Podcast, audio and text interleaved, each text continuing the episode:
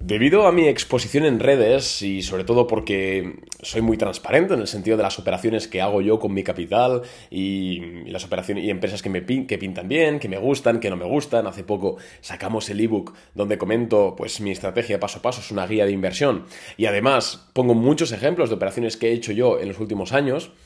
Pues a raíz de todo esto muchas personas me preguntan que durante cuánto tiempo debo tener una acción en cartera, qué plazo emplear y sobre todo un poco más cómo, cómo plantear este asunto. Porque por supuesto que es diferente el plazo si tú estás invirtiendo en value investing, es decir, a largo plazo, porque ves una ineficiencia en una empresa de metal, me lo invento. Por supuesto ahí igual el plazo puede ser 5, 10, 20 años a un especulador, alguien que hace swing trade. En este podcast quiero hablarte, por supuesto, del swing trade, de la especulación, em, que es corto plazo, pero ¿Qué es el corto plazo? ¿Durante cuánto tiempo debería llegar, llevar una acción?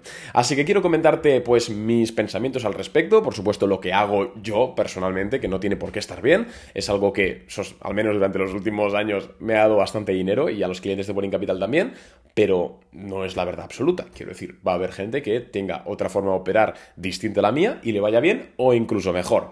Así que una vez dejado esto claro y dicho que puedes seguirme en Instagram, seguirme en Twitter y suscribirte a la newsletter, tienes todos los enlaces en la cajita de más información de este podcast. Dicho esto, vamos ya a empezar. En primer lugar, el swing trade es especular. Es cierto que especular, al menos aquí en España, tiene una connotación un poco negativa. Creo que en parte por la crisis de 2007, donde pues España antes de 2007, de 2002 a 2007, España tuvo una tradición de inmuebles muy fuerte. Eh, pues sí, lo que se hacía era especular con los, con los, inmuebles. Tú comprabas una casa con una hipoteca y es que en dos meses se había, había subido un 20 o un 30% de valor. Se especulaba mucho. Y el problema fue que cuando estalló la burbuja en 2007, claro, pues gran tejido y productivo de España estaba basado en esa especulación, por lo cual muchas personas se arruinaron, muchas personas arruinaron a otras, muchos bancos arruinaron a empresas, entonces hay una especie de sesgo negativo por la especulación.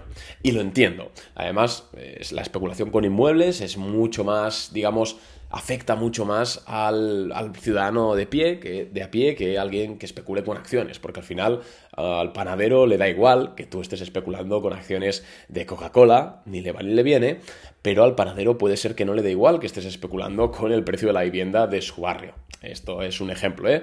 Pero es cierto que la especulación, fuera ya de los tabúes y fuera de lo que hemos considerado, al menos aquí en España, no es mala, no es mala. De hecho, no es ni buena, ni buena ni mala. Es como casi todo en la vida.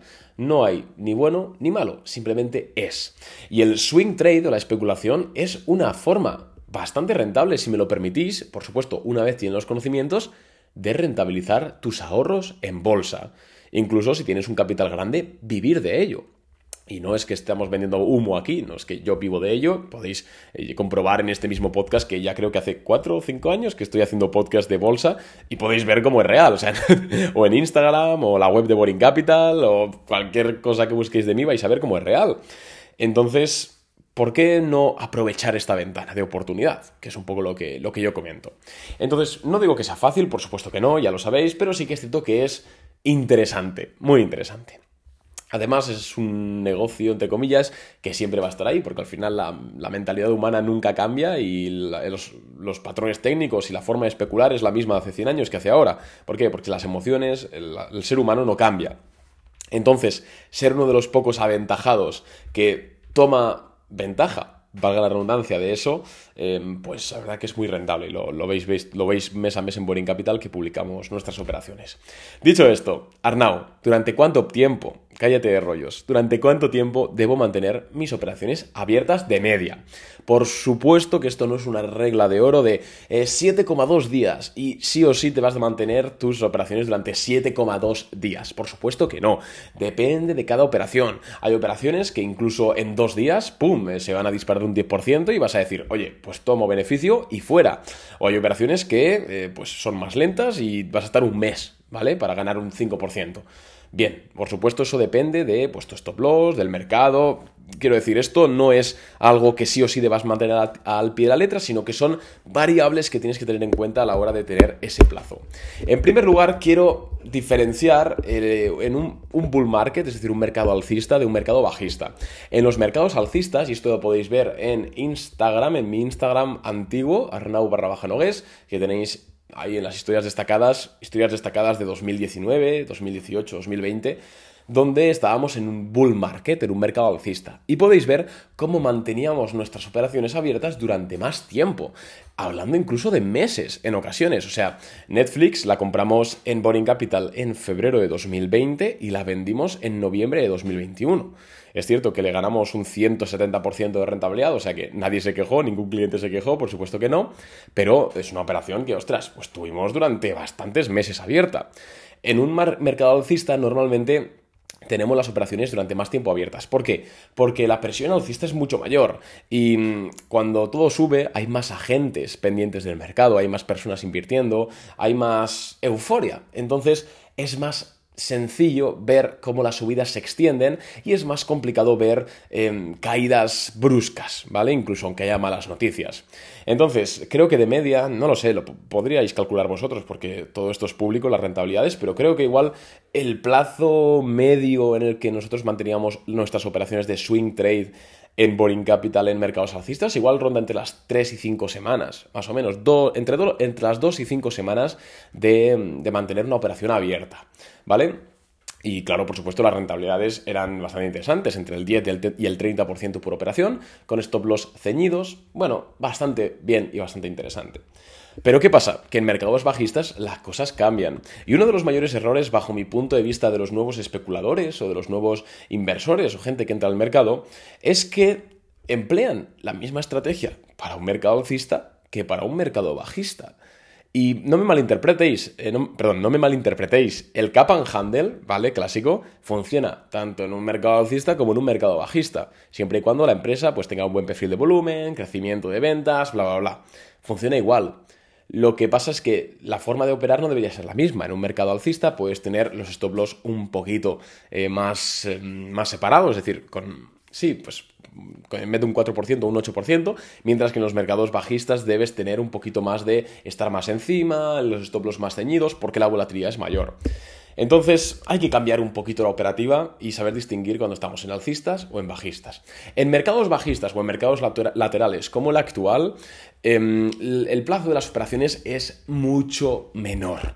Por supuesto, no es intradiario, ¿vale? Yo la verdad es que aborrezco el trading intradiario. A mí lo que me gusta es especular a corto plazo, que son días o semanas, y además es lo más cómodo tanto para mí como para Boring Capital, porque al final lo que hacemos es mandar las ideas de inversión, comentarle a los clientes lo que nosotros compramos en tiempo real. Si lo hiciésemos intradía, sería muy difícil que en el mismo segundo los más de 250 clientes justo viesen la operación. Joder, hay, hay gente que está en el trabajo, hay gente que está conduciendo, hay gente que está en el baño, ¿sabes? No sería muy productivo. Mientras que como es swing trade, bueno, pues un cliente puede ver la idea de inversión en el mismo momento que la mandamos y otro cliente la puede ver a las 3 horas y otro cliente al día siguiente y puede estar a tiempo de seguir, de comprarla. Por eso es más interesante esto.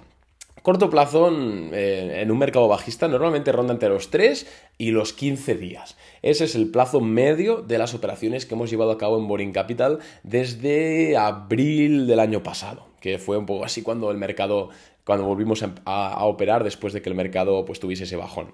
¿Y por qué son más cortas? Pues eh, no porque no haya empresas que se extiendan muchísimo, por supuesto que no, simplemente por gestión de riesgo. Al final, en un mercado bajista em, suele haber muchas variables de volatilidad. En este caso, pues tenemos el IPC, por ejemplo, mañana. Eso, si sale un dato IPC negativo, ¡pum! O muy positivo, mueve el mercado muy rápido.